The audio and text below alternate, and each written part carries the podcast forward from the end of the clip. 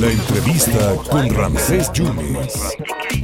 ¿Te convencieron los argumentos del secretario de Gobernación, diputado Marlon Ramírez? ¿Cómo estás? Mi querido Ramsés, como dice la canción, odio quiero más que indiferencia. ¿Eh? ¿Cómo estás, Ah, querido amigo? Qué gusto saludarte, mi querido diputado. ¿Cómo viste al, al secretario? Pues eso parece que va a salir, ¿no? Eh, será un congreso más donde se autorice que eh, la milicia esté en las calles hasta el 2028. ¿Cómo viste este, este acto?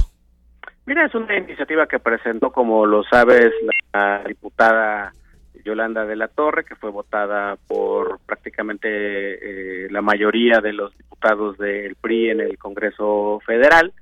Nosotros lo que vemos es que hay que centrar el discurso, porque pareciera que con esta aprobación eh, el PRI le está dando pie o le está dando puerta a la militarización. Y la verdad, Ramos, es que creo que lo que hay que precisar es que la parte que a la sociedad creo que no, no nos gusta, y ahí yo me incluyo en ese segmento, es que pongan a los militares a construir aeropuertos, que pongan a los militares a construir este eh, plantas eh, en su diversidad, que le den al ejército el manejo de las aduanas, que el ejército haga esto, que el ejército haga el otro, porque claramente lo que estaba ocurriendo o lo que está ocurriendo con esta con este tipo de prácticas de parte del actual gobierno federal es que pues la sociedad se está encontrando el gobierno en los aeropuertos y todos lados.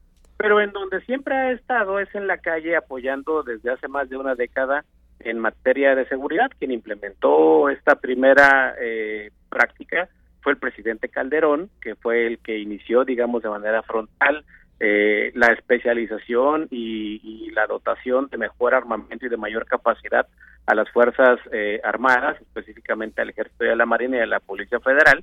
Luego lo continuó el presidente Peña, pero curiosamente el que siempre se opuso era el opositor por excelencia, que es el actual presidente. Entonces hoy lo que llama poderosamente la atención es cómo pasan de una de un extremo al otro completamente distinto. El PRI siempre ha estado en esa parte, mi querido Ramsés, y nosotros lo que vamos a hacer en el caso específico de un servidor y de los diputados que integramos la legislatura en el Congreso de Veracruz es votar porque claramente hay una falla en la estrategia de seguridad y por más que nos digan discursos eh, de otra índole, pues la gente lo ve todos los días y para muestra un botón acaba de renunciar hace apenas unos días el secretario de Seguridad Pública de Veracruz y pues obviamente nos deja al Estado en llamas y alguien tiene que, como dijo Anilu Ingram en su exposición, problemas de Estado requieren definiciones y respuestas de Estado.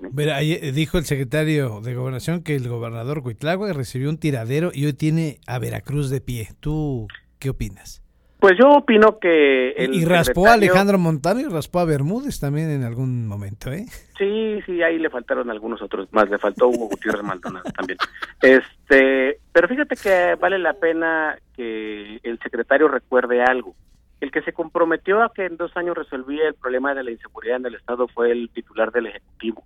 Él fue el que en una entrevista que le hicieron en un programa este televisivo le, le, le, hicieron específicamente la pregunta de que en cuánto tiempo iba a resolver la, la inseguridad en el estado. Dijo dos años ya van cuatro entonces bueno pues claramente te vuelvo a insistir alguien tiene que tomar la batuta y nosotros lo hemos dicho en todos los foros y de todas las formas nosotros en el PRI tenemos que eh, acompañar resoluciones.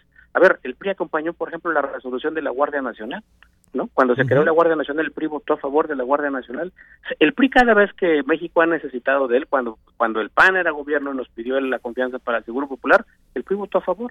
Entonces, la realidad es que eh, es importante que se diferencien el discurso y lo y una actuación velada de parte de un gobierno que no respeta las instituciones, un gobierno que todos los días descalifica a los opositores, un gobierno que todos los días minimiza lo que está ocurriendo y por otro lado también hay que diferenciar lo que sí requiere la sociedad sí. y yo sino que le pregunten sí. a la sociedad jalapeña si no está impactada de lo que ha venido ocurriendo en las últimas en los últimos días uh -huh. que lamentablemente mataron a una maestra en una escuela y, y le quitaron la vida a una persona a espaldas del Palacio de Gobierno, Ramses.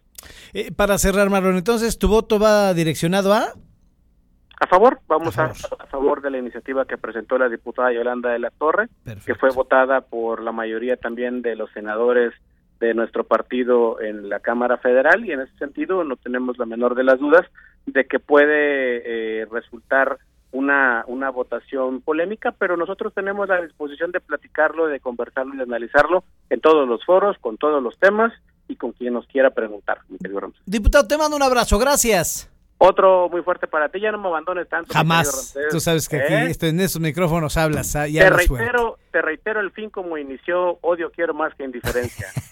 sabes que aquí, aquí hablas. Gracias, Marlon, que estés muy bien, ¿eh? Un fuerte abrazo, querido amigo. El diputado del PRI, Marlon Ramírez, votará a favor, ¿no? De esta iniciativa a derogar el artículo quinto y será pues, un congreso más en donde estén avalando. Necesitan 17 congresos para que esto ya esté avalado, para que el ejército esté en las calles hasta el 2028.